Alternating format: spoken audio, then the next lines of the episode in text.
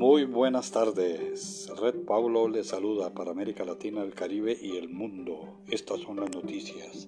Simpatizantes pro Trump preparan una segunda toma del Capitolio contra la investidura de Biden.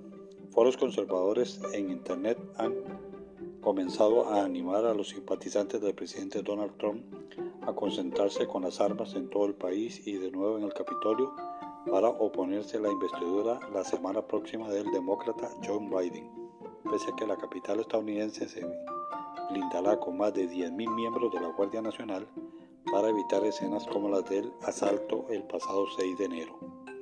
Según informó el Buró Federal de la Investigación FBI, en un boletín han recibido informaciones sobre protestas armadas previstas en todos los 50 estados del país entre los días 16 y 20 cuando tomarán posición Biden, Trump y sus simpatizantes argumentan que John Biden ganó con fraude, algo que no ha conseguido demostrar desde el 3 de noviembre.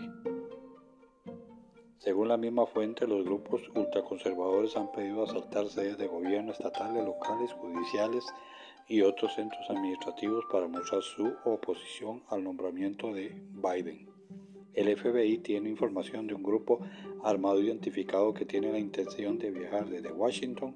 El 16 de enero han avisado que si el Congreso intenta sacar al presidente Trump por medio de la enmienda 25, habrá un gran levantamiento. Advierte también la circular. Después del asalto al Capitolio el pasado miércoles que se salió con cuatro manifestantes muertos, entre ellos una mujer fallecida de un tiro en el cuello y que está detrás de las muertes de un agente de la policía del Capitolio. Se espera que estos grupos intenten acceder de nuevo a la sede del legislativo entre el 17 y el 20 de enero, explica la circular.